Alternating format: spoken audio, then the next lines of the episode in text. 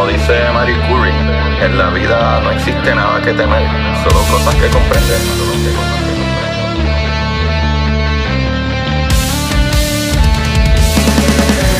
Recuerden correr y buscar la manera de aprender que más le divierta.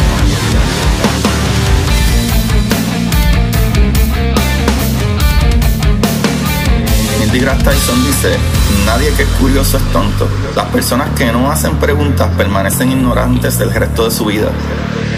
Y para ustedes, esto es curiosidad científica.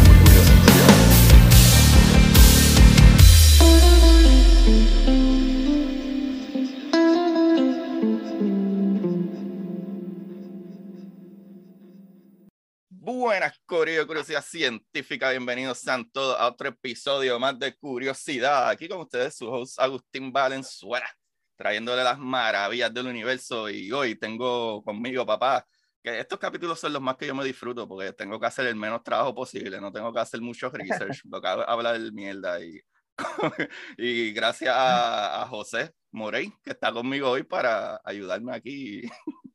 José, ¿qué es la que hay? Todo bien, todo bien, mami, ¿tú? Bien, bien. Llevamos un ratito hablando mierda y dije, vamos a grabar porque Sí, sí, pues, ahí casi tiramos todo ahí. el capítulo afuera de grabación. bueno, este, para los que no saben, o a lo mejor no escuchan el podcast de Cucubano, ya José ha estado varias veces con varios podcasts que están bien ridículamente buenos y creo que hemos creado una amistad chévere por Instagram, comentándonos y enviándonos información y nerdeando. Pero Sí. eh, mano, José, tú en específico, tú eres un biólogo, ¿verdad? Ese es tu Eh, sí, sí. Yo estudié biología y después que estudié biología, pues me fui a escuela graduada a estudiar este, tecnología médica, como quien dice. Ah, ok, ok. Yo siempre quise estudiar tecnología médica, pero cuando entré en la tecnología médica, eh, tú sabes que la Universidad de Puerto Rico pues tiene programas y los va cambiando o los eliminan. Pues así, así me pasó a mí. Me cambiaron de, yo quería entrar a la, a la UPR de Arecibo por tecnología médica, o en ese caso era pre-tecnología médica, y me enviaron para Aguadilla, la UPR de Aguadilla, donde tenían ahí la pre-tecnología médica. Y de ahí la cambiaron para entonces la eliminan y me, y me meten a biología y abrieron diferentes concentraciones.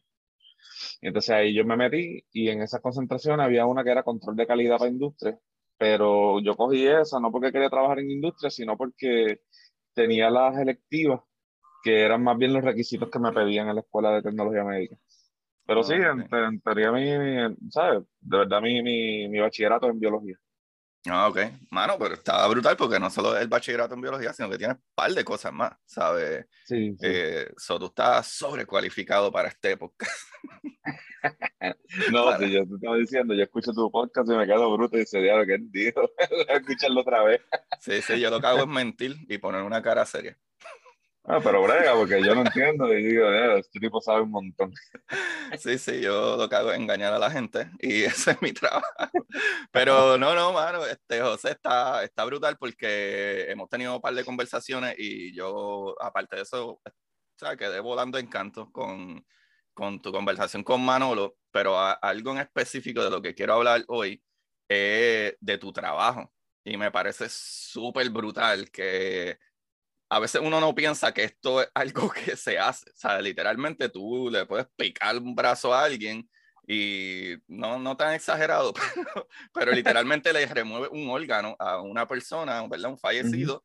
Y se lo pones como, como hacíamos con los puntos 8 en Puerto Rico, que todos tenían un cachete de otro color, ¿sabes? Exacto. Sí, y, tú no trabajas, así. y tú Sí, trabajas, sí, sí. tú trabajas en, en los puntos 8 que se mueren Haciendo injertos. Haciendo injertos humanos, brother. ¿Qué es lo que era? Sí, man. Sí, este, bueno, ahora mismo estoy trabajando con la Universidad de Miami, con UM. Entonces, es un, es un, un laboratorio de trasplantes de órganos. Lo que pasa es que nosotros más bien lo que hacemos son todas las pruebas que tienen que ver con compatibilidad. Eh, es es un laboratorio que tiene como cuatro laboratorios adentro. Tiene una parte que le llaman TDM, que no me acuerdo bien qué significaban las siglas, pero en, en lo que ellos hacen es a los pacientes que están pre y post trasplantados, que siempre van a ser así, ¿no? nuestros pacientes siempre van a ser los pre y los post trasplantados. Ujú. Ellos verifican el nivel de las drogas terapéuticas que le están dando, pues, que en teoría, en teoría son los inmunosupresores. So, ellos le ponen inmunosupresores y entonces en real time ellos tienen unas máquinas ahí de HPLC y, diferentes técnicas que le dicen al médico cuántos son los nanogramos por decilitro y todas esas cosas que tienen en sangre esos pacientes. Y en base a eso ellos le dan más o menos tratamiento para mantenerle un nivel de anticuerpo medio bajo para evitar el rechazo o para cuando le pongan el, el órgano no lo, no lo rechaza.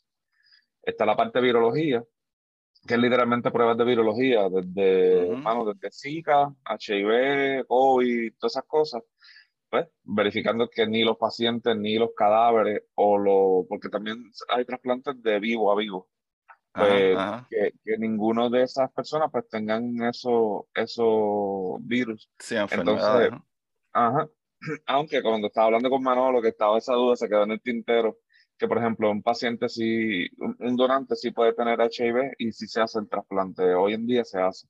El COVID creo que no se hace porque está todo muy joven, entonces al, tener, si el paciente tiene COVID o si el donante tiene COVID, pues ahí ya para, para el asunto y no, no se hace está la parte de lo que llaman molecular. La parte molecular son eh, compañeros que hacen el estudio de HLA typing. HLA son los Human Leukocytes Antibodies.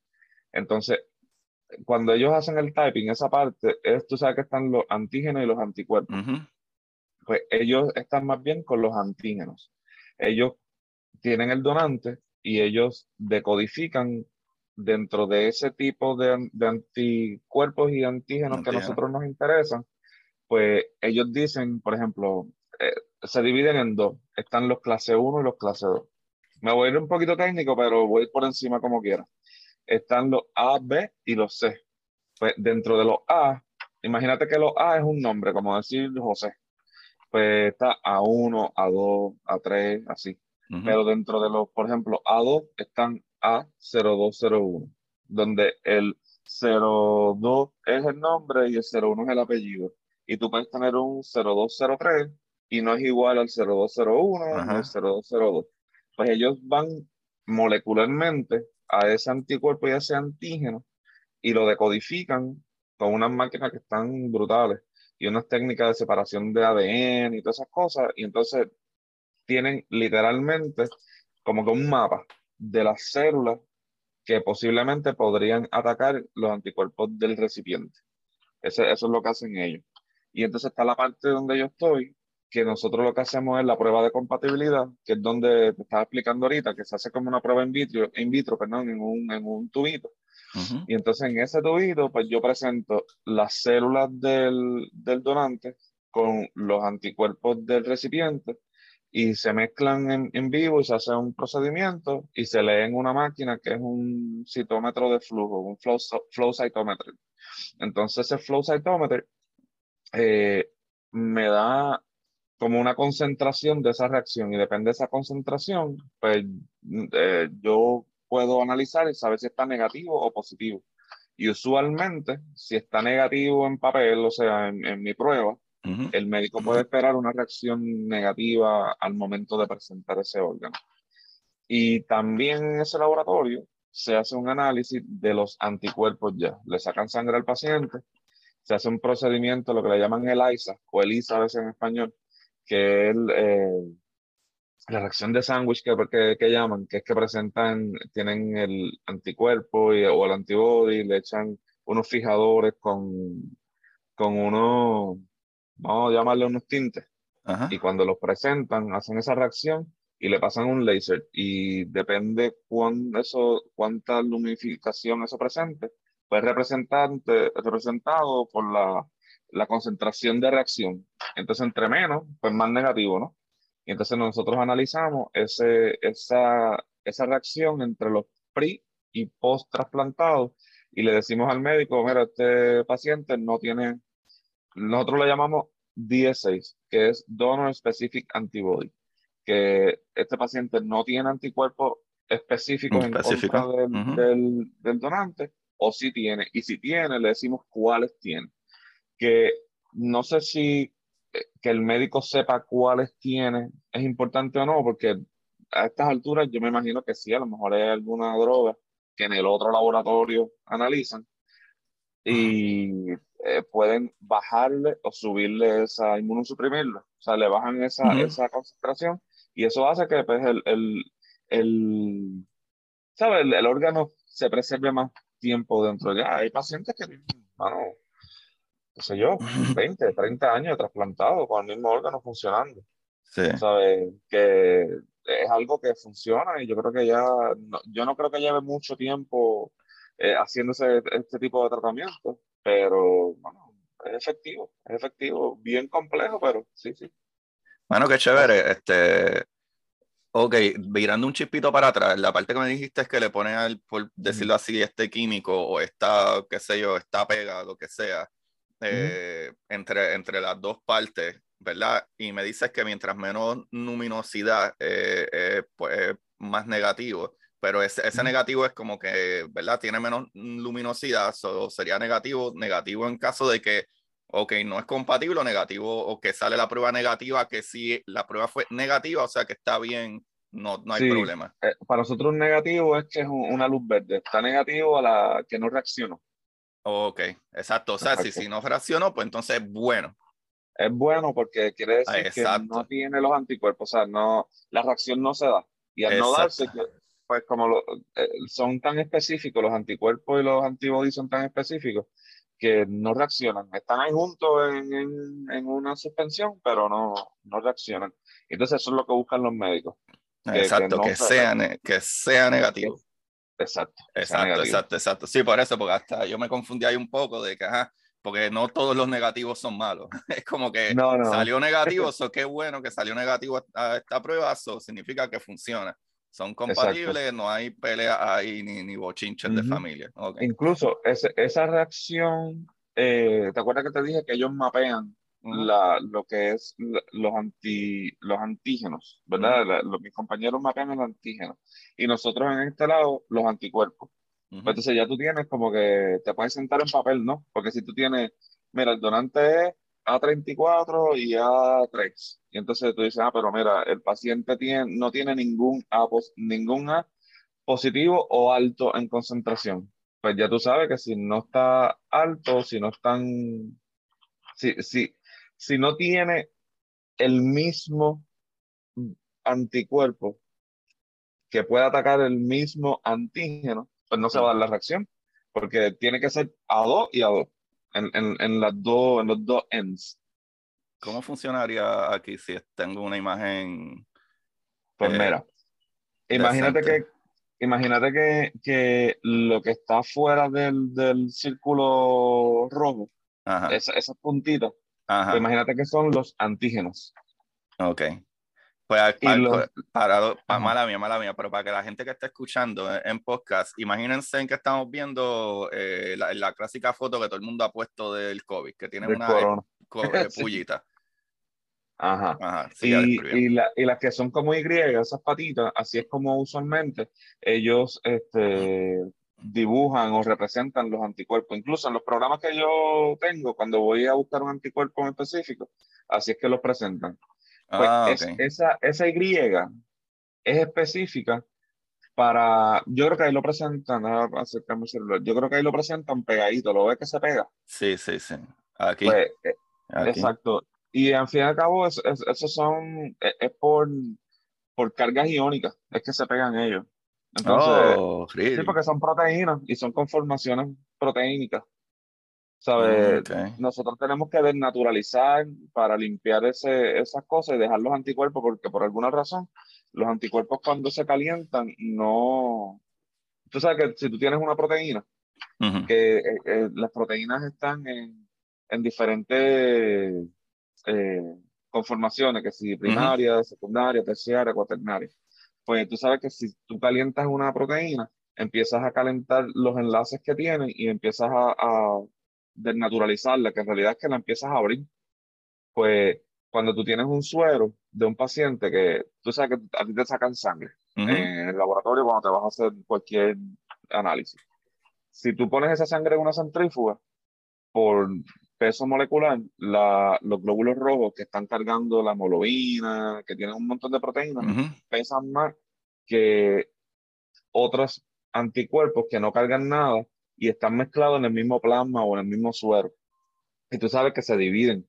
Sí. Pues, la parte de arriba eh, viene siendo eh, como amarillita. Yo creo que si... sí, cuando la, lo calienta o la menea, se separa ¿verdad? la sangre de, la, de lo que se llama...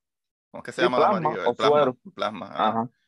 Pues es, nosotros cogemos ese plasma o suero. La diferencia entre plasma o suero en realidad es porque el plasma tiene fibrinógeno y el plasma eh, se, está en un tubo que es que cuando te sacaron sangre tiene anticoagulante. Si no, tiene, si no tiene anticoagulante, pues se coagula, se remueve el fibrinógeno y ya se convirtió en suero. Entonces, esa es la diferencia.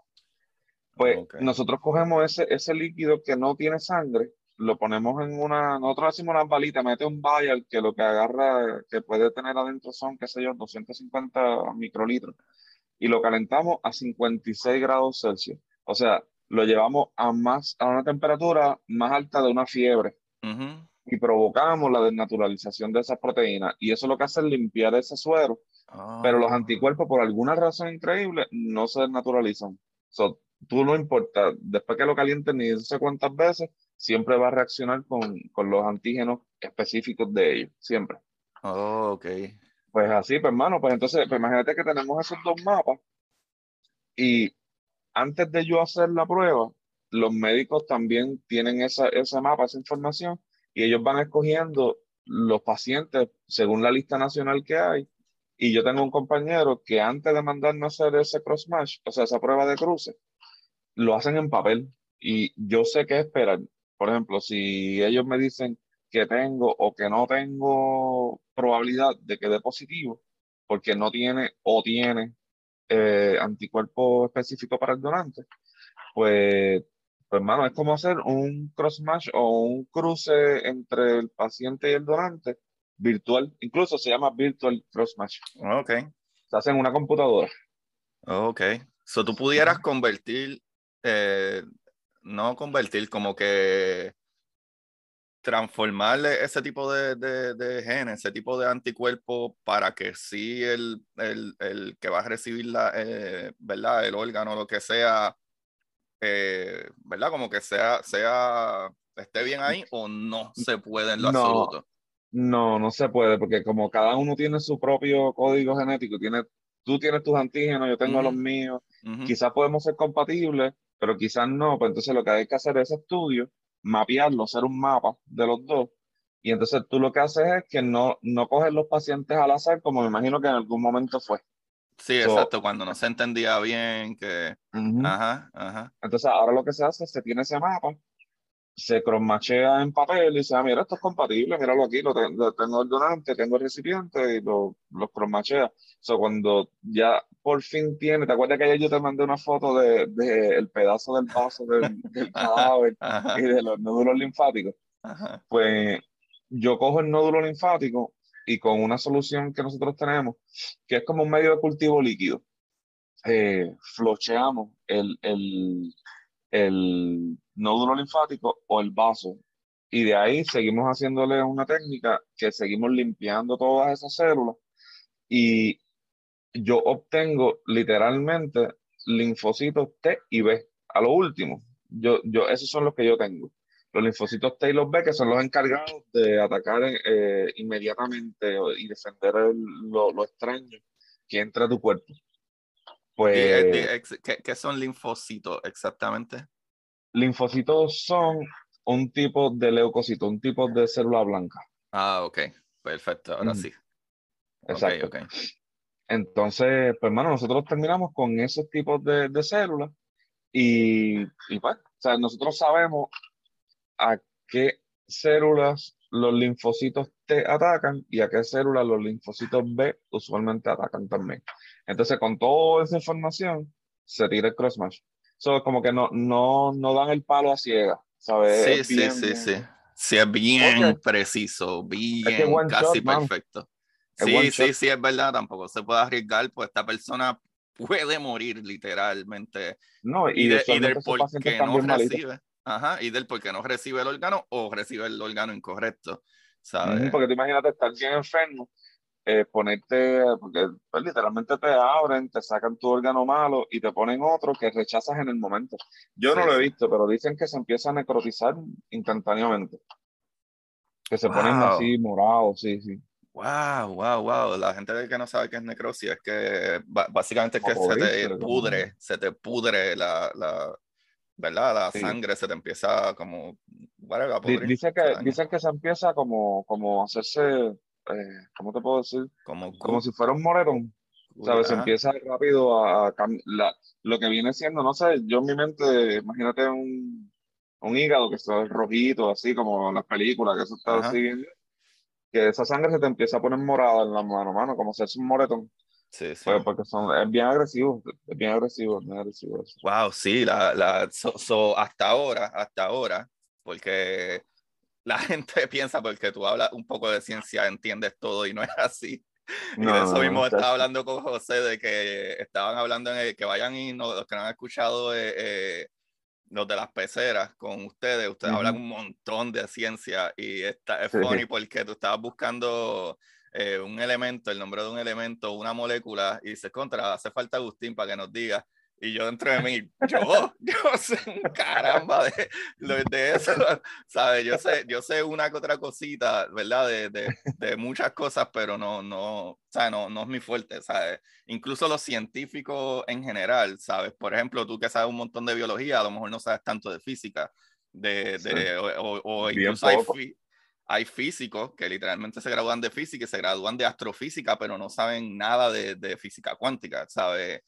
que, que es un montón de cosas. So, básicamente, hasta ahora, en el, por donde vamos en el proceso, es que tú recibiste este órgano, eh, tú básicamente lo vas limpiando o, o extrayendo, ¿verdad? Eh, sean este, proteínas o incluso eh, células, ¿verdad? Como las células blancas, y, y, etcétera. Y entonces te aseguras, ¿verdad? Te aseguras de que el equipo de defensa de esos órganos maché con el equipo de defensa de, ¿verdad? El que se le va a donar este, ¿verdad? este, este cuerpo.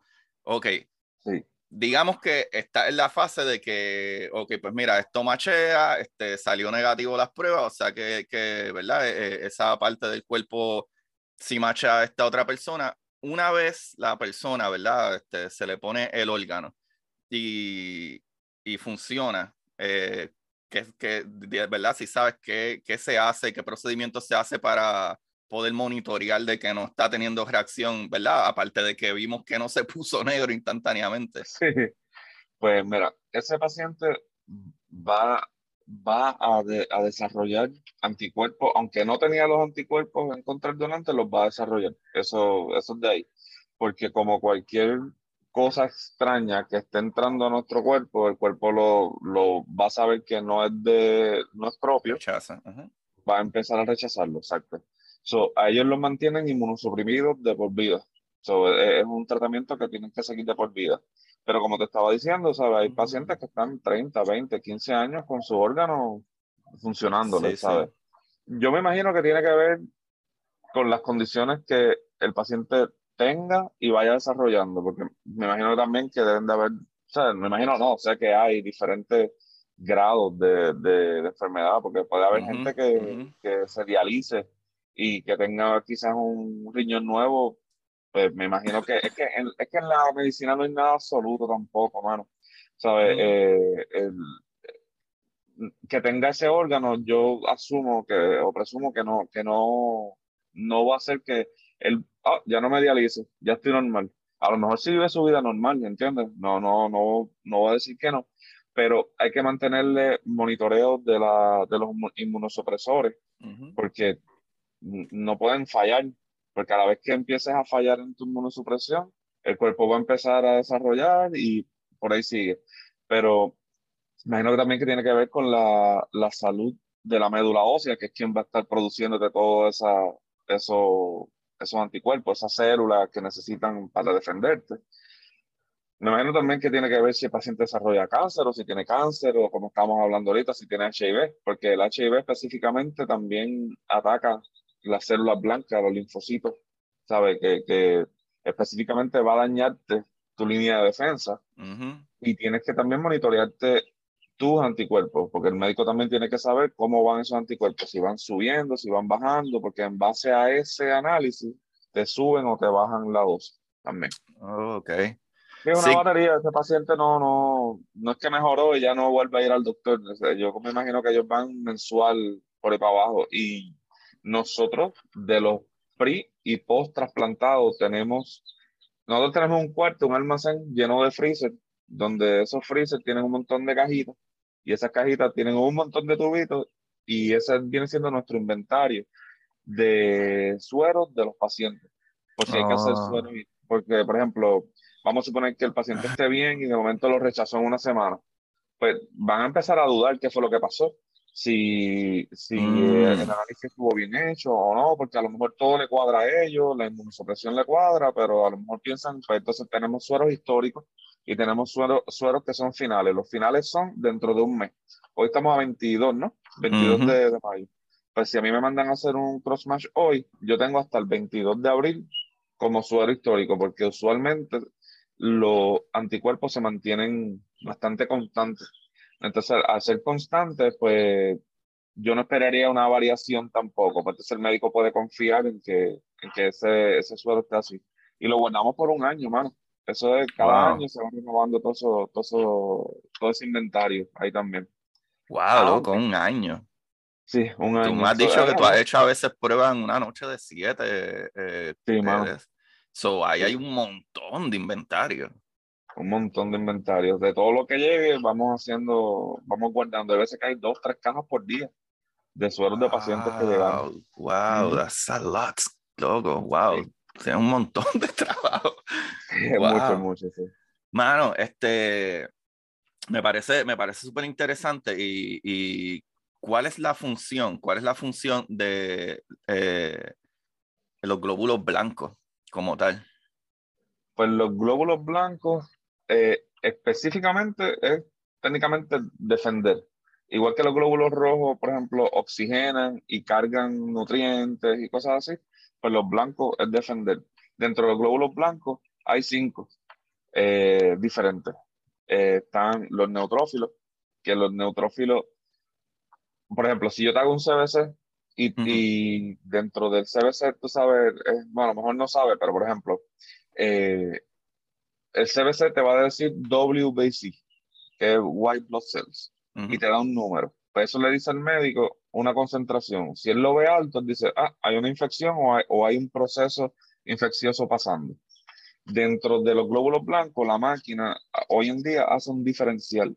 Ese diferencial es que coge esas cinco células blancas diferentes y las clasifica. El médico mira los neutrófilos. Si los neutrófilos están altos, pues usualmente es porque tienen un proceso infeccioso bacteriano, porque ellas son usualmente específicos, suben, o, suben para atacar bacterias. Los linfocitos usualmente es por virus. ¿Sabes? Ellos van a subir y van a... lo que te iba a preguntar, ajá. Ajá, que de lo, ah, ok, ok, dale, también dale. Pasa, También pasa con los monocitos. Los monocitos pueden estar también altos y puede ser por, por, por virus, pero por ejemplo, eh, es, muy clásico eh, tener un CBC con linfocitos altos o monocitos altos y ya el médico saber o tener en mente qué tipo de, de condición puede tener, puede tener el, el, el paciente como lo es la mononucleosis. Así. Entonces, es más, pues, haciendo paréntesis, cuando tú tienes un mononucleosis, un paciente de mononucleosis, eh, es, ese, esa condición, ese virus cuando le da, tiende a ser linfocitos atípicos. Cuando tú los miras en el microscopio, si tú quieres, como, buscaste ahorita ahí en algo, si quieres buscar en la computadora y busca eh, eso, busca eso, eh, linfocitos atípicos Aquí me trajeron café. Ave María, qué chévere.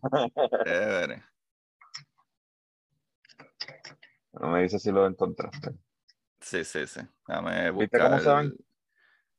Sí, y yo creo que encontré también la. Aquí dejando bache en el. dejando bache en el podcast. Este, ajá, era a ver si los ve ahí. Pues yo creo que hay una que, que, vi que dice que tiene reacción. Yo creo que es. No. ok, mira. Voy a sacar el celular aquí porque. Aquí.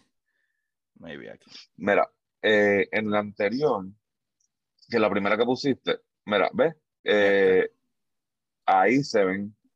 Tú ves que, que, que, que, hacen, hacen como, en vez de tener una, una, una pared celular eh, redondita o ser como una célula así bien bonita, ellas empiezan a hacer como, como, ah, ¿cómo lo puedo explicar? Como si cogieran las puntitas así la, y la ala y hace como la forma una sombrilla. ¿Sabes cuando tú miras una sombrilla así que una sombrilla ondulea? Sí, como, esta aquí, como esta que está ah, aquí en la esquina. Pues eso tiende a pasar también. Uh Ve, por ejemplo, mira, deja sacar esta ahí. Ah, eh, ah, no me acuerdo, pero la de dos para atrás. Esta. Eh, esa, eh, no, la otra. eh, no, da, da, hacia la derecha y sorry por el bache para sí, no, no, Mira, mira, por ejemplo, ponle que yo esté mirando esa, esa laminilla o esa foto en un, en un microscopio. Ajá. Eh, ahí yo puedo decirle al médico hasta cómo están las, las células rojas. Y en base a eso, él puede también pensar qué puede tener, qué condición puede tener también el, el paciente. Porque, por ejemplo, es normal que las células estén eh, dispersas unas de otras. Pero tú ves los, los glóbulos rojos ahí, ahí mismo donde tienes el mouse, ¿viste que hace como un gusanito? Sí, tan pega. Eso se llama rouleau, se llama, se escribe roleaux con, con X al final. Eso tiene que ver con las cargas del, del, de los glóbulos rojos que se ponen como si fueran un, un stack, como si fuera una torre de pesetas o de monedas. Y viste que se ven así. Y si tú buscas ese pattern, ahora mismo yo veo como tres o cuatro alrededor así. aquí hay una, aquí hay otra, aquí hay estas dos. Para, para los que están escuchando, que tengan una imagen, eh, imagínense que hay un montón de, de donitas redondas de estas. Y eso serían los glóbulos rojos. Y entonces hay, eh, ¿verdad? Los, linfócitos, que serían, ah, ¿verdad? Me imagino que es esto, ¿verdad? los linfocitos. que es que imagínense que sería como una gel, parecería una gel que puede cambiar un poquito de forma y, y ponerse un shape así, tipo de como una sombrilla o, o, ¿verdad? Este, como un poquito de forma de diferentes maneras. Y entonces los que son los glóbulos rojos, eh, que parecen eh, donitas, ¿verdad? De las redonditas, pues se ponen una sobre la otra. Como si uno dibujara un gusanito que empieza a dibujar circulitos. de bolitas, uno, ajá. ajá. Ah, ¿Viste que ahí están separados? Sí. Mira, eso ahí donde tienes el mouse es un linfocito típico. ¿Viste la, el citoplasma que hizo como una ¿Viste? Sí, sí. Básicamente, eh, eh linfocito está como que tocando, agarrando, ¿verdad? Eh, pues, eh, está tratando de dividirlo, ¿eh? Esto es lo que está haciendo, está tratando de dividirlo aquí. No exactamente dividirlo, pero algo pasa con la carga entre, entre el citoplasma, el fluido en la suspensión de esta en sangre, la pared celular de ellos, que, que mano, hace, le cambia la conformación, entonces los hace funcionar mal, no, no, no reaccionan como deberían. Y eso es mm. típico de, de, cierta, por ejemplo, el dengue causa eso, mononucleosis ah. causa eso. Entonces, si yo veo eso en una, en una laminilla, pues eh, yo estoy a cargo de, de, de, escribirle que eso pasó. ¿Ves? Míralos ahí. Sí, sí. Y viste que ahí no están los glóbulos rojos como pecetitas ni nada, están todos separaditos, a pesar de que están alrededor. A pesar de que están cerca, no están sobre uno de No están sobre, exacto. Sí, sí, sí. Como la mitocondria, o sea, cuando dibujan la mitocondria, que están una encima de otras así. Pues así. pues eso, mano. Entonces, pues mira, nos quedamos en los monocitos. Están los eosinófilos también, que los eosinófilos están encargados de, de, ¿cómo te digo? Reacciones alérgicas, más bien. Y esos también tienen un, un pigmento bien específico, bien bonito también. Entonces, si yo veo una laminilla que tiene mucho eosinófilo, al yo decirle eso al médico, pues el médico no va a buscar una infección bacteriana, ni va a buscar, va a buscar algo que te dio alergia, usualmente. No sé si lo está escribiendo para que lo, para que lo vean. Son bonitos. Sí. Esto está bien chulo. Es más, mira, aquí salen hasta con la corilla. Esto está bien bueno. Ah, ¿qué hice?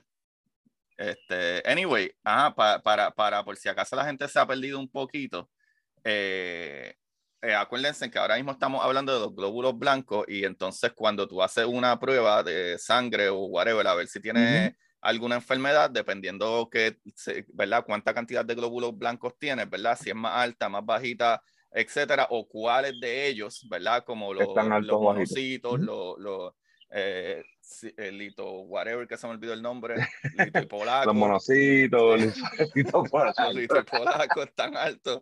Pues, pues, dependiendo cuál sea, uno identifican que sería, ¿verdad? Algo, tiene una infección, ¿verdad? Una bacteria, tiene este, un virus o tiene alergia, dependiendo. Y en el caso de esto, de los monocitos, es alergia, me estás diciendo. Eh, cuando tenemos eosinófilos altos, pues usualmente son procesos alérgicos o parasíticos también. Si tienes parásitos, usualmente eso...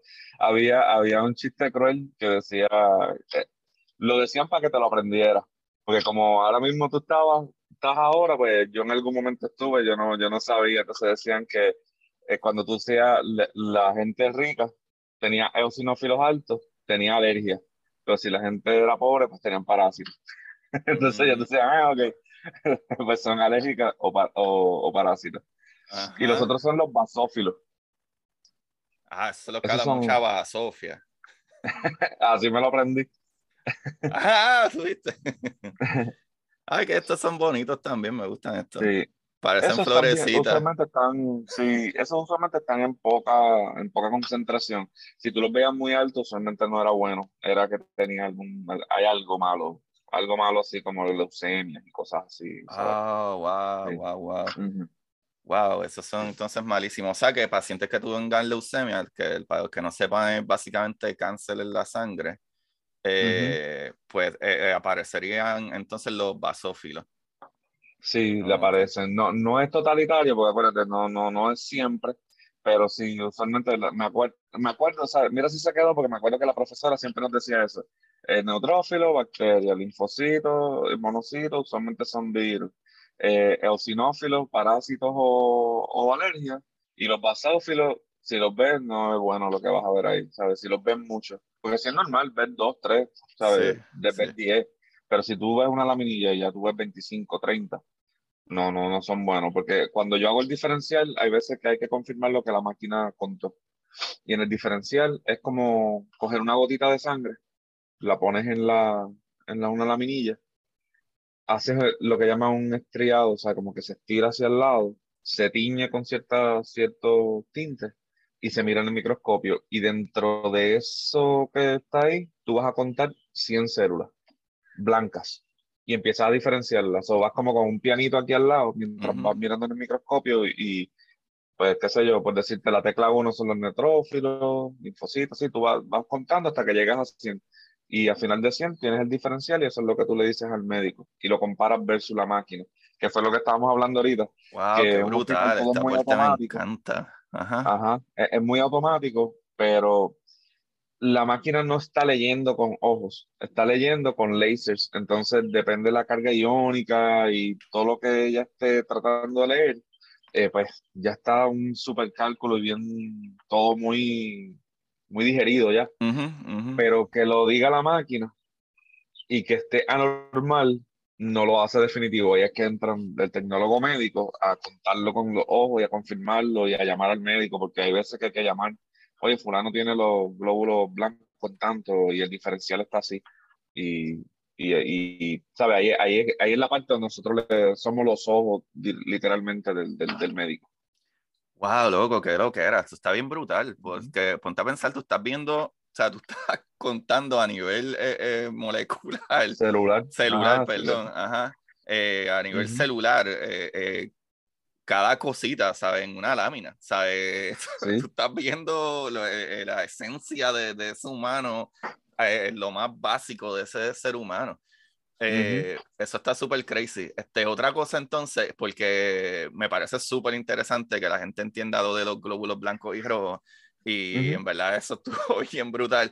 Pero entonces cuando hablamos de proteína, ¿sabe? Eh, porque usualmente lo que uno aprende en la escuela, ¿verdad? Es que pues la célula tiene su núcleo, eh, ¿verdad? Su núcleo dentro de la célula y de ahí sale la información, el RNA, y pasa por el ribosoma, y, ¿verdad? Y crea una, unas cositas, eh, ¿verdad? Que esas cositas, eh, ¿cómo es que se llaman? Este, los...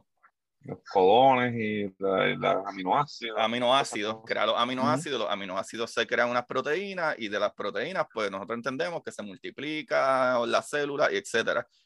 Pero, ¿qué, ¿qué, tipo de proteína? ¿Sabes? Que, ¿Cuál es? Eh, pues no. Mm, o sea, proteínas no es simple y sencillamente se creó esto para hacer una célula. Las proteínas también tienen, ¿verdad? Como que unos trabajos y tienen trabajos diferentes a veces, como que sea de cargar, cargar en un alimento o, o, etcétera. O sea, ¿tú has visto alguna, bueno, si nos puedes explicar qué es proteína y, y qué diferentes cosas hacen? Y, y número dos, eh, qué tú buscas, si, si buscas algo, eh, ¿verdad? Entre las proteínas de, de, un individuo y otras, ¿verdad? Porque ya hablamos de la parte de defensa, ¿verdad? De, eh, eh, básicamente fue todo lo que primero que hablamos, de que, que, sea compatible y que la reacción sea la menos reacción posible y que también, ¿verdad? Este, incluso en esas pruebas, que, que las defensas, ¿verdad? Los glóbulos blancos rojos se vean bien, el conteo esté bien y que, y que esos números machen, pero entonces ¿qué se supone que hacen entonces las proteínas, ¿verdad? Dentro de un órgano y después, ¿qué es lo que se supone si es que miramos algo o no? Puede ser que no. Eh, una vez tú trasplantas, ¿verdad? El órgano, ¿cómo se supone que reaccione?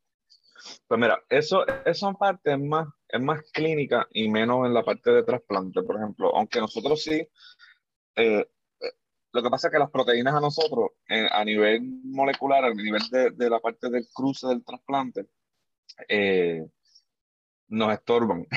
Mm. Porque, eh, por ejemplo, hay una, hay una cosa que, que le llaman, ¿cómo se llamaba? Se, me fue, que son tantos términos. Eh, le llaman prosona, por ejemplo. es, es, que hay mucha, como decir, imagínate que hay muchas cosas en el medio. Imagínate que el, lo que tú presentaste ahorita, la, la, clásica foto de la bolita roja con las pollitas del corona. ¿Verdad? Esa parte ahí. Pues imagínate que eso está en, en una suspensión de lo que sea, de, de, de, algún cultivo o algo así. Pues si hay proteínas, si, ¿te acuerdas que yo te dije que nosotros lo calentábamos a 56 grados Celsius? Ok, la idea de calentarlo es desnaturalizar, o sea, que esas proteínas no estén entre lo que, entre el antígeno y el anticuerpo. O sea, que el antígeno es donde va a ir el, el, el anticuerpo. Es que estoy mirando aquí lo que estás buscando. Sorry, gente, por el mala mía por distraer, mía por distraer. No, no importa, no importa. Por ejemplo, ve, mira, mira ahí mismo, tú tienes el ADN. Tú sabes que si tú lo calientas, pues lo, los, eh, los puentes de hidrógeno que, que enlazan las dos hélices, se empieza por vibración, por, por por, ah, temperatura, energía. Por la, temperatura. La temperatura afecta energía. Exacto, so, empiezas a cambiarle la configuración de cuaternaria, terciaria, y hasta llega el momento en que la desnaturaliza y ya no sirve, no, no vuelve a ser ella. Pues en mi laboratorio eso es lo que hacemos, calentamos para limpiar, porque después que yo hago eso, lo centrifugo en una microcentrífuga, que eso va, qué sé yo, a 25 mil revoluciones por minuto, una cosa así, y toda esa proteína desnaturalizada va al fondo. Y yo a mí lo que me interesa es lo que quedó en el sobrenadante. Porque, anyway, la proteína va a pesar más que un simple anticuerpo o algo así. Okay. Incluso, si el suero está lipémico, que el suero, que el paciente tiene mucha grasa en su, en su sangre, tiene mucho triglicérido, colesterol, al yo centrifugar, la grasa también queda en, en, un, en una parte que a mí no me interesa, yo puedo coger específicamente de la parte limpia del suero cuando tú vas a un laboratorio clínico, o sea, a un hospital, ahí hay varias proteínas. Así de momento se me ocurren, por ejemplo, dos. Eh, hay, una, hay una prueba que se llama, eh, eh, la, dicen CRP, que es como que la proteína C, que reactiva. Esa proteína usualmente cuando se mide en suero en una máquina, que la máquina tiene su reactivo específicamente para medir eso, eh, si sale alta, al médico le puede decir varias condiciones según la clínica o, lo, o los síntomas que el paciente esté presentando. Vamos a suponer que el paciente se esté, tenga un dolor de vesícula o tenga dolor eh, en el cuerpo, algún síntoma que, que, que al, tocar, al tocarse le, le, duele o que cuando lo palpan le duele, todas esas cosas, pues es lo más probable que va a mandar a hacer un, una prueba de esas de CRP o a un bebé que usualmente no saben decir nada. Sí. Y si eso sale alto, pues usualmente es, un, es indicación no solo de, de, inflamación, pero a veces de condiciones cardíacas también y cosas así. Había una proteína también que, le, que eso, eso salió nuevo, o por lo menos fue nuevo para mí cuando yo me mudé de Puerto Rico para acá, que no sé, vamos a decir, yo llevo 8, 9, 8 años aquí casi, y cuando yo entré a trabajar en el hospital fue como en 2007, 2008, por ahí, y estaban empezando a instalar esa máquina y a darnos mucha eh, training sobre eso. Y habían varios marcadores, marcadores de, de cardíacos.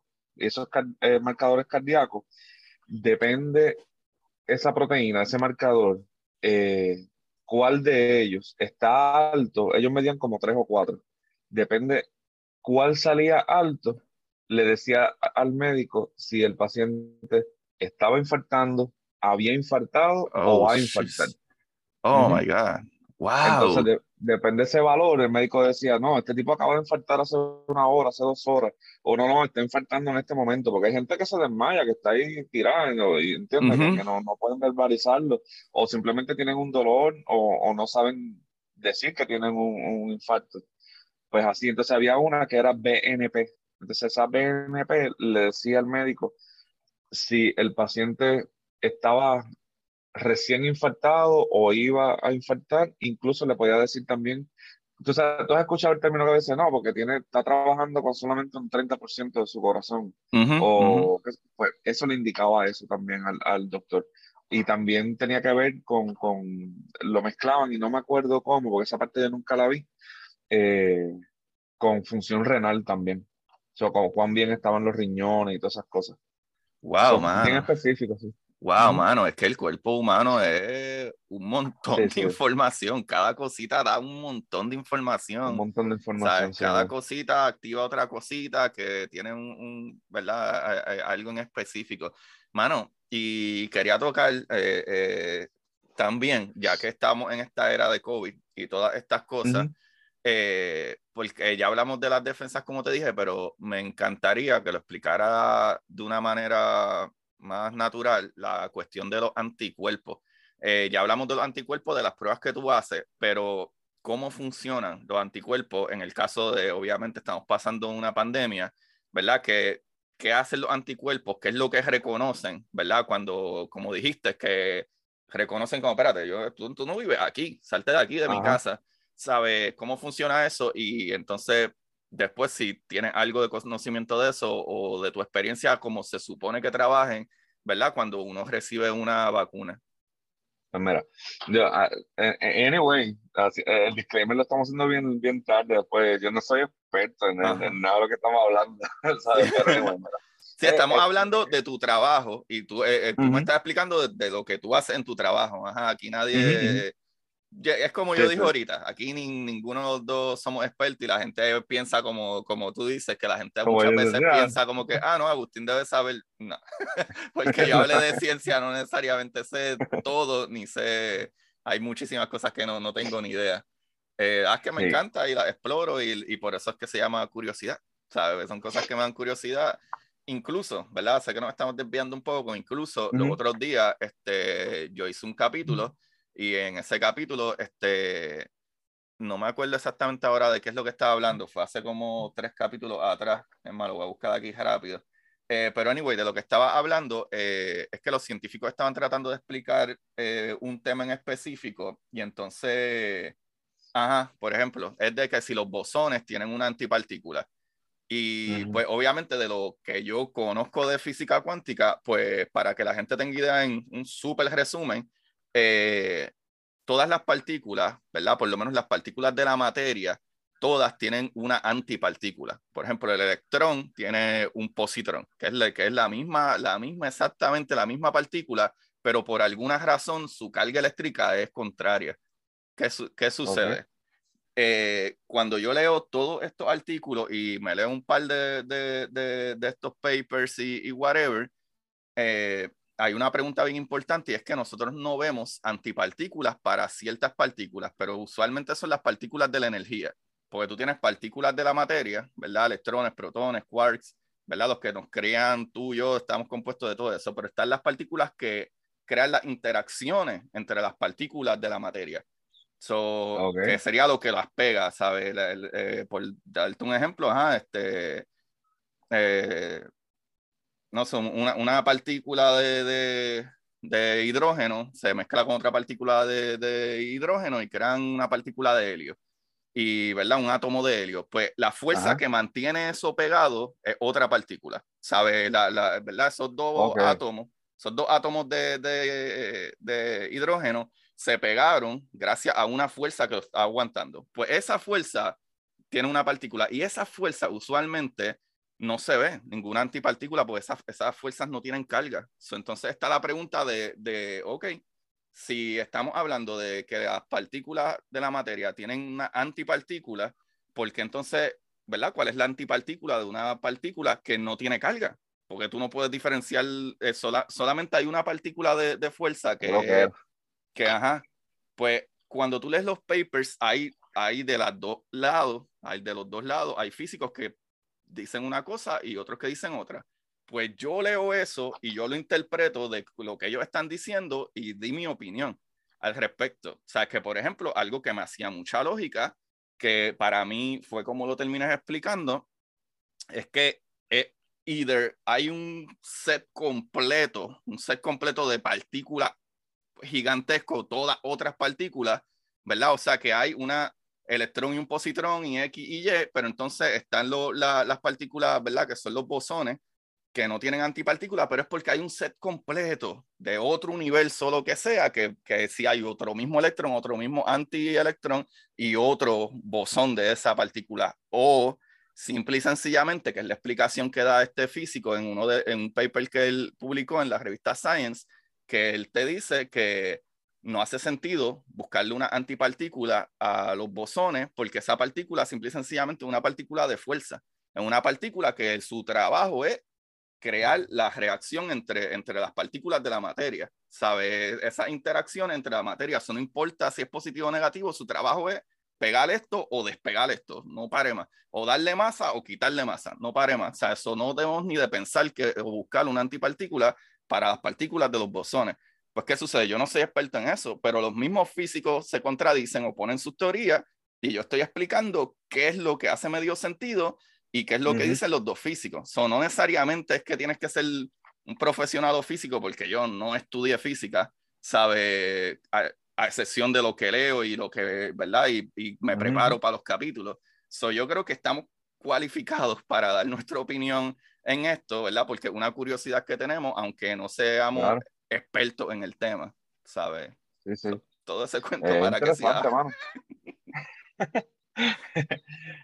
interesante, a mí eso me explota la cabeza y, y, lo que te digo, lo que te estaba diciendo, yo escucho eso y digo, espérate, ¿qué él dijo? Y vuelvo para atrás y lo escucho otra vez, porque es, algo, porque es que no, no, es ni un tema común, eso, eso es muy, y, y, así como tú hablas de, de, física y todas esas cosas, a lo mejor para mí es muy fácil decir, y, y, y, no lo estoy diciendo ni porque es absoluto, ni, ni, ni porque me la sé todo. Y sabrá gente que estará escuchando esto que sí sabe más que yo. Dice, mira lo que dijo este tipo ahora mismo. sí, eso me pasa del tiempo. Es más, tengo que hacer el disclaimer del, del, último capítulo. El último capítulo que salió jueves, porque tiré las noticias curiosas. Eh, que voy a estar haciendo eso, pues en una de ellas eh, cometí el error que dije de, de, de, que la puerta esa que está en Marte es 30 centímetros.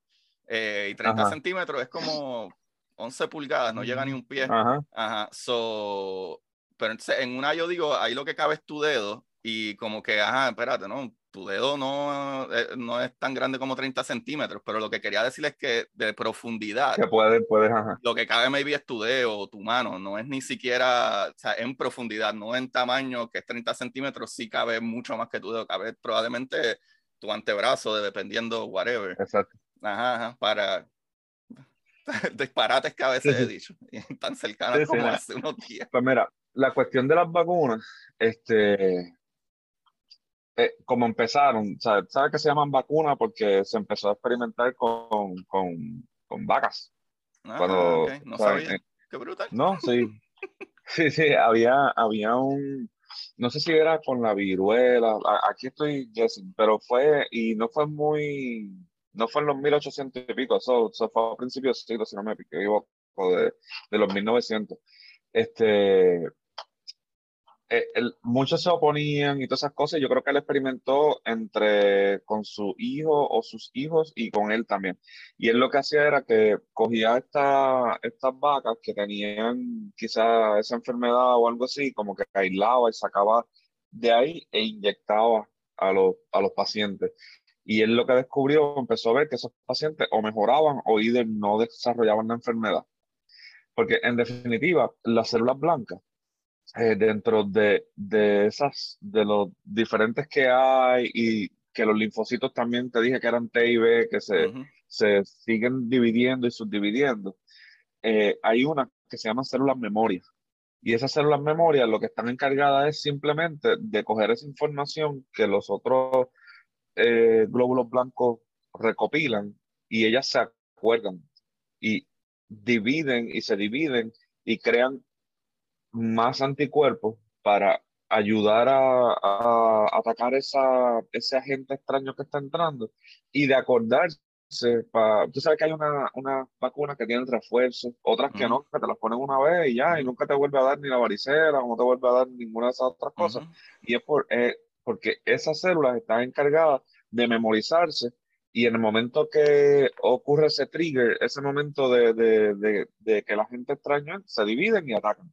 Y a lo mejor tú te sientes medio amotetado o te sientes un poquito, o sea, está incubando algo. Ujú. A lo mejor es que el cuerpo está peleando con algo, pero Ujú. no te agarra como quiera. Y las vacunas se encargan de eso. Hay un momento en que eran virus atenuados. Este, por ejemplo, yo hice, no fue una investigación, pero eh, fue, tuve que, que explicar técnicamente más o menos cómo hacían eso, porque eh, era una manera de mm, vacunar a vacas. En. No me acuerdo si fue en los 80, pero no, no poniéndole virus atenuado ni poniéndole la enfermedad a las vacas. Entonces lo que hacían era, las bacterias tienen, tienen un, un anillo de ADN que tú, tú has escuchado que si te estás bebiendo un antibiótico, termina la dosis de Sí, siete días, completa. Que no te bebas tres porque crean resistencia. Pues las bacterias son inteligentes enough para, si no se mueren, usar esa información de lo que la están matando, integrarla a ese anillo y cuando se dividen pasan a la progenie, o Esa sea, a la- al bebecito que va saliendo, pasa esa información y crean la resistencia y entonces ese antibiótico ya no va a ser eh, efectivo en contra de esa bacteria. Pues ellos encontraron dentro de la E. coli, que es una de, la- de las que más se estudia, pues ellos encontraron que podían coger en vitro, echarle ese, esa, por ejemplo, vamos a suponerle, en vez de, de echarle un antibiótico, echa- eh, integrarle a su, al disco de ADN que tienen esas bacterias, integrarle esa información y provocar que la bacteria crezca, entre comillas, resistencia, se dividan y todas esas otras bacterias, colonias de bacterias que van surgiendo, ahora tengan integrado esa, ese gen o esa, esa proteína que provocaron que, que, que absorbiera. Ujú. Después que tienen una concentración, crean lisis, o sea, las explotan, la- las rompen, les traen todas esas proteínas y por purificación y por otros tipos de técnicas, ellos lograban simplemente llevarse la proteína que era la que le iban a inyectar a las vacas, que era la que la vaca con su sistema inmune iba a detectar como un agente infeccioso, pero era solamente una proteína y por ende crear el anticuerpo que cuando viniera esa enfermedad a darle, no le, no le daba. Y eso fue un método como indirecto de vacunarlas sin tener que ponerle un virus atenuado o ponerle menos cantidad del virus o algo así. Entonces la vaca no recibía ningún tipo de, de, bueno, no se enfermaba, la leche, no, no había producción de, de, leche mala, no, porque aquí, al fin y al cabo era eh, no bajar producción y no matar las vacas y todas esas cosas. Pues, en humanos se hace igual y por ejemplo, eh, usando ese ejemplo, es que entra la técnica que desde el 90 se está estudiando y haciendo lo de cómo están vacunando con el coronavirus, usando lo que viene siendo, ¿te acuerdas que era una vacuna? El, RNA. Y todas esas cosas. RNA pues, mensajero. el, el, RNA o el DNA fuera de núcleo o fuera de, de, su ambiente, ya en citoplasma o, o en, en, lo que viene siendo en el torrente sanguíneo, es bien inestable. Y por eso es que descubren y estudian que no es peligroso, aunque fue un trial técnicamente lo que se hace, pero, o lo que se hizo. Pero nosotros nos dan ese pedacito que la célula lo va a reconocer, va a producir la proteína y entonces el cuerpo entiende que esa proteína viene siendo solamente el spike del corona afuera, lo reconoce, lo ataca, pero a la misma vez salen estas células memoria y le dicen a la otra, oye, mira lo que hay, acuérdate de esta información y acuérdate, acuérdate, acuérdate hasta que llegue el momento en que creas una memoria y un, backup de anticuerpos que cada vez que venga el corona real con sus pullitas afuera, que viene siendo el resultado, es una proteína que viene siendo el resultado del pedacito de RNA que te inyectaron. So, a ti te inyectaron el pedacito de RNA que necesitaba el cuerpo o una célula, porque anyway ese virus usa, los virus son eh, parásitos intracelular obligados. O sea, si ellos no están en una célula, son una partícula. Sí, no, no se multiplican. No tienen, no, tienen cómo, por eso es que ellos se atacan tus células y se adhieren a ellas, porque número uno, ellos no tienen cómo multiplicarse, no tienen ese sistema, y ellos depositan su información genética en la célula para poder multiplicarse. Ellos, ellos hacen como un mosquito, le, meten el, el, no sé, la agujita, el piquicito ese a la célula, y eh, usan el mecanismo de la célula, todo lo que tú dijiste ahorita, la mitocondria, el aparato de Golgi, todo ese revolú, para producir las proteínas que van a resultar en más virusitos cuando llegue el momento en que son tantos que revientan las células. Pues entonces, a nosotros lo que en este tipo de vacunas lo que hicieron fue darnos el RNA para que entonces nuestras células produciera esa proteína o ese spike para que nuestras propias células lo, lo recibieran por eso es que había gente que quizá, ah, eh, eh, tú no escuchaste o, no sé si te llegaste a vacunar o si, o si cuando te vacunaste había gente que se enfermaba, que se ponían grave o, pero no era que no, no es, es el resultado de la vacuna, pero no de la enfermedad. Ellos no, iban a pegarle nada a nadie. No, Eso quiere decir que tu sistema inmune o es bien bueno o es bien porquería, ¿entiendes? Pues quiere decir o, o que eh, tuviste una reacción bien fuerte en contra de lo que pasó y, el, el, el, cuerpo dijo, oye, espérate, ¿qué pasó aquí? Se volvió loco. O, o simplemente estaba medio débil y lo cogió de sorpresa y entonces el cuerpo se tuvo que, que poner a... También, eh, y esta es mi opinión acá, eh, la, yo creo que la dosis es como que muy estándar para todo el mundo. Y no todo el mundo pesa, qué sé yo, casi 300 libras como yo, ni Sí, sí, sí. Lo mismo ponérselo a una persona, a una viejita que pesa 130 libras, 115 libras. yo creo que si tú coges una dosis estándar, eh, eh, va a reaccionar en diferentes maneras en las personas. Pero no, no es probablemente, ajá, no es probablemente por esa razón que ellos pusieron dos dosis en gran parte de las veces. O sea, como por ejemplo, Johnson Johnson era una sola dosis, esa sí estaba bien estandarizada. Pero, por ejemplo, la otra Moderna Pfizer, yo creo que esa fue una de las razones por que ellos dieron dos dosis. Porque como hay gente más grande y más de eso, pues, ok, vamos a darle un poquito ahora, espera que pase el whatever, las semanas o los meses, y darle entonces la otra para que las complete, para no darle todo de cantazo, porque a lo mejor todo era, como tú dices, muy fuerte por ejemplo, yo mido 6'2 y 200 libras. Como tú dices, no es lo mismo para, mm, qué sé yo, mi sobrinito que, que pesa bien. Ajá. 80 libras y, y mide 5 pies. Exacto. Pues yo creo que sí, y también es que mientras siguió la pandemia en su pic o subiendo y bajando, fue una manera de mantener las células memoria memorizando, ¿entiendes? Como, eh, no te olvides de esto y volví y te daban un shot que era un boost y entonces te mantienen, porque esa es otra cosa, eh, los, los anticuerpos no, sorry, eh, los anticuerpos no, no se crean en, en, no sé, en dos semanas ni en tres. Sí, empieza El, e, ese, ese proceso, pero en tú tener un, un, una concentración buena de anticuerpos, qué sé yo, puede tardar, no sé, dos meses, tres meses, depende. En, en bebés a veces tarda hasta más. Entonces, pues esa, esa parte de que tú te vacunes y sigas con tu mascarilla, seguías con todo, no era que te vacunaste, vaya, ya soy inmune, no, mano. Porque entonces podías hasta mezclar reacciones, ¿entiendes? Y yo que estoy en este campo, mano, yo me, a mí me vacunaron, estamos en el 22, pasó el 21, me vacunaron en el 2019. Yo me vacuné, yo creo que ah, fue como para Nochebuena. Ah, ok, del, primero, primero. temprano. Sí, sí, de los primeros, primeros.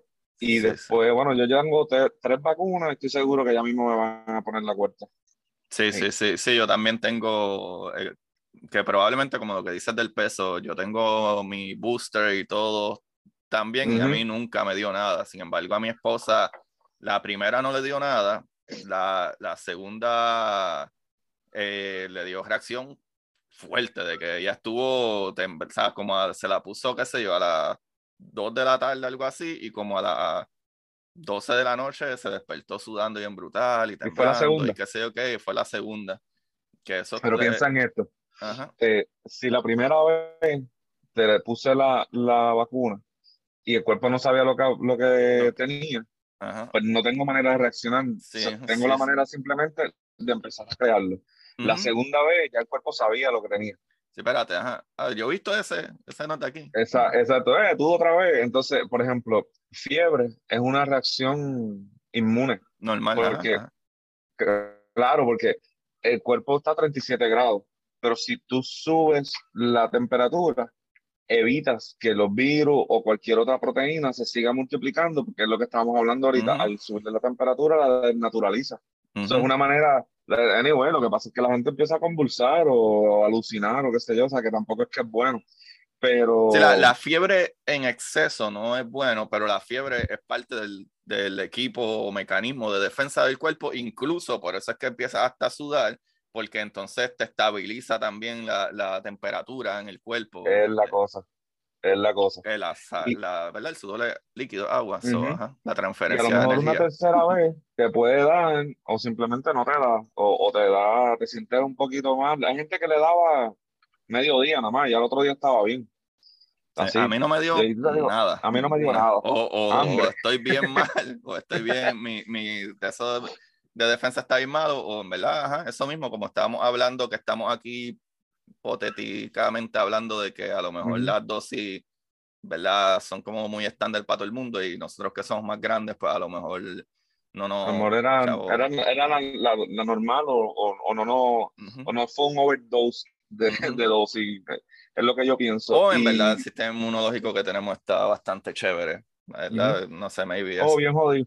Oh, bien jodido, ajá. Eh, pero por ejemplo, a, mí no me, a mí no, que yo sepa, yo, y me hacían pruebas acá rato y qué sé yo, pero yo nunca me sentí con síntomas de COVID. Y yo estoy ahí en el, en el field, ¿sabes? Yo estoy metido en, el Carrington y a mí nunca me dio ningún tipo de, de COVID. O fui asintomático, porque sabes que hubo un, un strain de eso, pero nunca, nunca me dio nada, ni a mi esposa aquí, a nadie, o sea, nunca nos, nos dio nada. Sí, ajá, eso mismo yo pienso, o, yo todavía, porque ajá, yo fui de los primeros que me empecé a cuidar, a cuidar en mi trabajo. Me acuerdo de cuando empezó, obviamente como buen nerd, pues yo estoy escuchando a quien tengo que escuchar, a los médicos de verdad y etcétera. Y desde bastante temprano cuando dijeron como que, mira, este, ponerse mascarilla, etcétera, qué sé yo, yo era de los primeros cinco personas, maybe, de sobre más de 100 empleados en la compañía que todo el mundo era como, ah, no, que, la máscara, máscara, máscara, y después todo el mundo empezaron a caer varios enfermos y enfermos bien mal, ¿sabes? De que, y me acuerdo que esta persona este, cayó enferma y loco ya no puede trabajar, o sea, no pudo trabajar, estuvo como un mes en el hospital, cuando salió del hospital eh, se sentía supuestamente mejor, tuvo que volver y tenía tanto daño pulmonar de que ahora mismo una persona joven, básicamente, una persona de unos 50 años por ahí, y ahora mismo, ¿sabes? No puede hablar por mucho tiempo, etcétera, o sea, él le dañaron el sistema chavao y él anda ahora mismo con un carrito con oxígeno, ¿sabe? Para respirar, un hombre que era totalmente normal y, ¿sabe? yo, tengo eh, gente, conozco gente que, que a veces yo dejé de hacer eso también ya, porque había gente que, porque llegó un momento que era, era tema de discusión en Facebook, en cualquier lado, y la gente discutiendo, yo los leía y al fin y al cabo quizás yo quería poner mi gotita y esa gente como que, mira, eso no le va a dar nada, vacúnense, no, que si están experimentando y qué sé yo, había gente que me hablaban peste y me decían de todo, y, pero yo estoy seguro que les dio bien dado en algún momento, porque no, que si nos están controlando, qué sé yo, pero hermano, si el experto en vacunas te lo está diciendo y te lo están diciendo doctores y gente que estudia eso, ¿sabes? Es, como que si te dicen que tienes el carro dañado y tú dices, no, tú lo que me quieres es coger chavo, y, pero si te lo está diciendo el mecánico, ¿sabes? ¿A quién tú le vas a creer? ¿Va a ir a la panadería a preguntarle qué, qué tiene tu carro? ¿Sabes? Como que... Sí, sí, sí, sí, Y, y yo dejé de hacer eso y ya, porque no, no quería discutir con la gente, pero se demostró, o sea, esto se controló por la vacunación, no fue por más nada. Oye, y este segundo ahora que está volviendo otra vez, yo estoy seguro, seguro, y esto es mi opinión igual, que es de gente que o no se terminó de vacunar, o se creyó porque estaba vacunado, siguió dándole, porque hay gente que le ha dado dos, tres veces esta, esta cosa. Y todo, todo es suposición y todo es embuste hasta que te da a ti o te da a alguien. alguien cercano. Y yo no sé tú, yo tengo panas que se me murieron. O sea, yo tengo, o sea, yo, tengo el papá, el papá de una amiga se murió de COVID en Puerto Rico. Yo, yo tengo un, un, un, buen, bueno, tenía un buen amigo que, que, que se murió, lo, lo, encontraron en la casa. ¿Sabes? Él era chef en Universal y de estos, en diferentes restaurantes bien finos por allá, vivía allá solo y qué sé yo. Y yo no sé, porque en aquel tiempo yo no, no, no hablé con él y pues no sé si estaba vacunado, yo me imagino que sí, no sé si se cuidaba, no sé si se sintió mal y no buscó ayuda, no sé si se hizo pruebas, no sé si él pensó que tenía otra cosa, pero entre su sobrepeso, yo sé que él también fumaba y todas esas cosas y murió, murió de treinta y piquito años, treinta y siete, cinco años, una cosa así. Y hacer lo que estaba viendo eh, eh, hace como una semana atrás que mi papá está diciendo, no, viste, que ya va por un millón de muertos y qué sé yo qué. Y yo le estaba explicando eso, es como que sí, sí, pero eso es lo que va, ¿verdad? Básicamente en el periodo de, del COVID, pero sí, sí están subiendo los positivos, pero mira los números de muertos, ¿sabes? Y ahí tú te das cuenta de que, bueno, la vacuna funcionó, porque ahora mismo no se muere la cantidad ridícula de que todos los días morían miles de personas en el mundo entero. diario, diario. Los hospitales estaban llenos. Yo a veces tenía que ir de mi laboratorio al hospital Jackson Memorial, que es como decir el, hospital del, del, del, gobierno, que es centro médico. Pues, pues, imagínate que yo tenía que ir con mi bata, con toda mi mascarilla y qué sé yo, caminando así y entrar al core lab, o sea, al lab de ellos donde estaba el calentón de verdad, a buscar un tubito que necesitaba para mi cross match en mi laboratorio. Y, brother, eh, impresionaba tú. Yo a veces lo que hacía era poner los audífonos y llamaba a la vieja como que, eh, oye mami, mira, voy, caminando para el hospital para que sepa que voy para el calentón. Ay, mi hijo, ten cuidado y qué sé yo. Pero a veces los llamaba porque yo tenía que entrar por una puerta que no era la de esa emergencia, o sea, yo no pasaba por entre medio donde estaba la, la gente ahí tosiendo y todo ese revolú, pero ver la gente así pegada eh, a, la, como si fuera una vitrina, al cristal, porque no podían, era la única manera que podían ver a sus familiares, porque eso estaba lleno, lleno, lleno, lleno, y ver los, los vagones de carne que tienen aire acondicionado y, y eh, levantándolos con, con finger y con digger, así, metiéndolos para ahí. Sí, eh, ponte a pensar. Pasando, eso estaba pasando, ajá, eso no es un montaje. Eso, no ¿sabes? Eso estaba pasando literalmente llenar vagones de cuerpos de gente. Parecía una película de ciencia ficción de zombies, loco, ¿sabes? Y tú sabes lo que es tú sentir, sentirte mal y, y necesitar, eh, ¿cómo se dice? Ir al hospital y llegar al hospital y que te no, pues, menos no, no puedo entrar, no, no tengo dónde ponerte. Sí, sí. Y ver los pasillos, todas esas cosas. Y eso, yo no estaba en hospitales, porque en mi laboratorio, como quien dice eso, yo nunca lo vi. Este, el que trabajó desde la casa pudo trabajar desde la casa. Eso, mi vida siguió más o menos normal, normal. ¿sabes? Eh, eh, menos tráfico, porque casi todo el mundo estaba en la casa y qué sé yo, pero yo no, yo no tuve que pasar esos procesos que pasaron los enfermeros y los tecnólogos que trabajan en el hospital tipo pandemia, ¿sabes? Sí, estuvo ahí en el calentón, ¿sabes? y, y, eso yo no lo hizo. Yo pensaría que, que sí. Si tú me preguntas mi opinión, si eso funcionó y funciona y hay que vacunarse y... Oye, ¿cuántos otros virus el mismo polio que, que, mataba a casi todos los niños y todo, y, ya eso no sucede, ¿sabes? Me acuerdo que yo estaba hablando ahora del sarampión. Sarampión. Eso no se daba, está volviendo.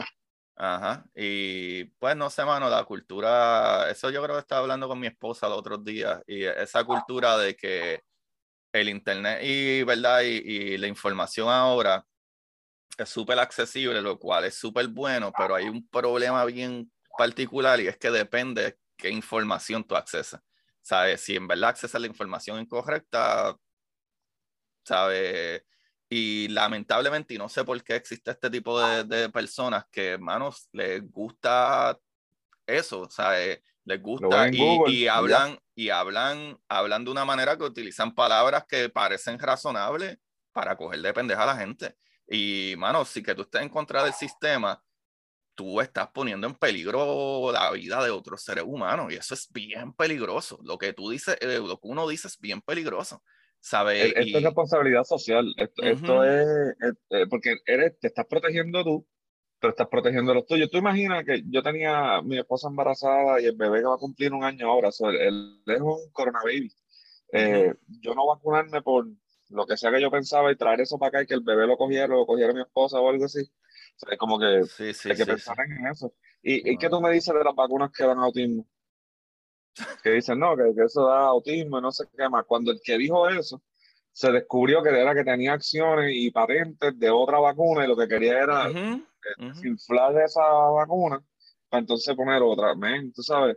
Y, y eso es lo que digo, de que, y, son profesionales. Una de, por ese es el problema de cuando la gente ve la palabra doctor al frente del nombre, ah, no, es que es un doctor mano, sigue siendo un ser humano. Hay seres humanos que son unos hijos de la gran, ¿sabes? y que se equivocan igual y, obviamente. Y es cambiante. Y, ajá, y, y, es algo peligroso, pero se tira la chance, igual que el que va a robar y, tiene la chance de matar a alguien, de la misma manera funciona la mente, sea que tú eres profesional o no. ¿Sabes? tú estás por tu propio beneficio, no tienes escrúpulos, no importa si, si tienes escrúpulos con un doctorado o sin un doctorado.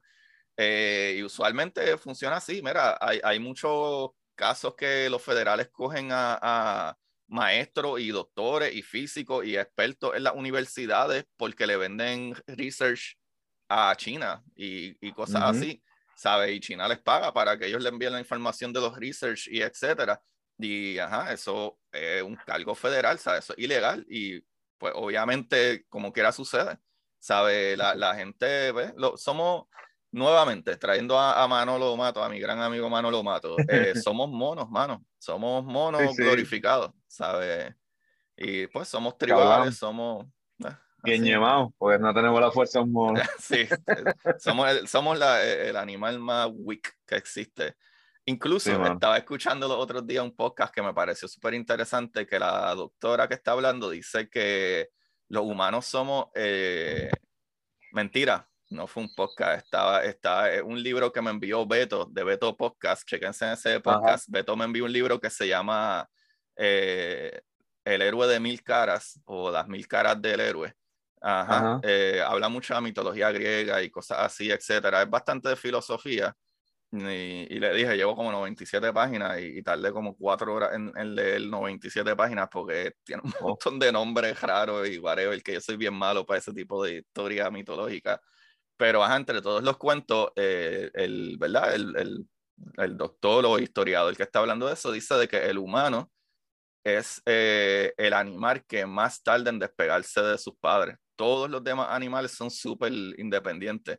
Incluso hay animales que desde que nacen no, ven a sus padres nunca. O sea, incluso hay animales como por ejemplo la cebra. La cebra se encarga de que su bebé cebra la vea primero, porque el bebé lo, la primero que vea eh, reconoce e, esa, ese shape y, y, sabe que esa es su mamá. si la bebé cebra mira a otra cebra primero que no es ella, pues la mamá dice, ah, pues no, pues olvídate, no, no me miraste a mí, pues te quedaste ahí y las dejas. Y obviamente la otra cebra que la bebé piensa que es la maíz, no es la maíz, no le importa y los dejan que se mueran o se jodan. Ya, no sabía eso. Pero ahora que tú lo piensas, ¿verdad? ¿Sabes?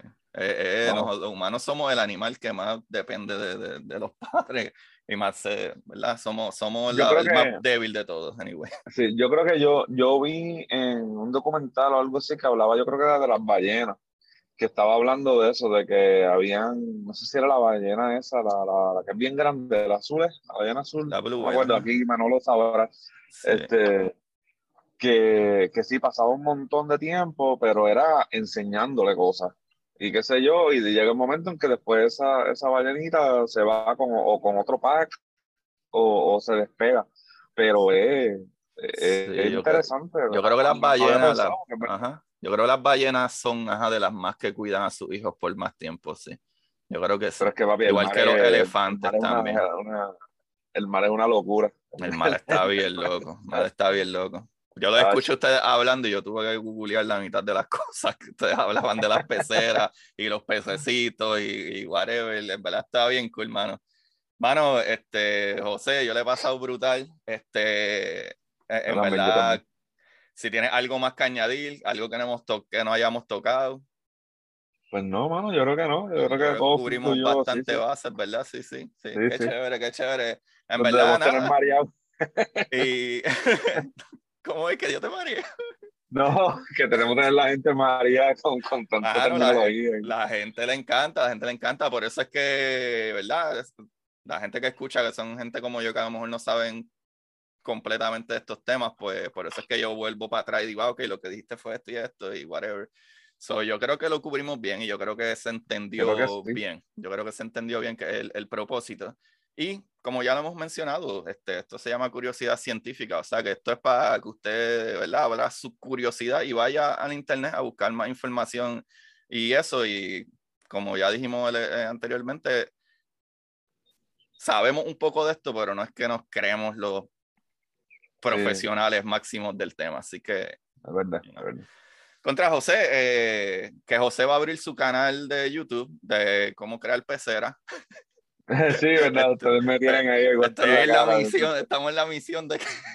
Incluso tengo, tengo unos, unos eh, amigos, panitas que, que, he hecho a través de Instagram y qué sé yo, que son americanos y están locos que, que empiece como que un tipo de podcast, pero quieren que lo hagan en español. Ellos quieren que lo hagan en español porque ellos, dicen que no existe, que no existe información como para la gente así. Tenemos que un día hacer esto mismo, pero hablar de peceras solamente, porque ese es otro tema que es bien, bien amplio y, es bonito. Es bueno, un montón de ciencia, tiene un montón de ciencia. La verdad es que Manolo Mato me brincó la cuica ahí. Manolo. Sí.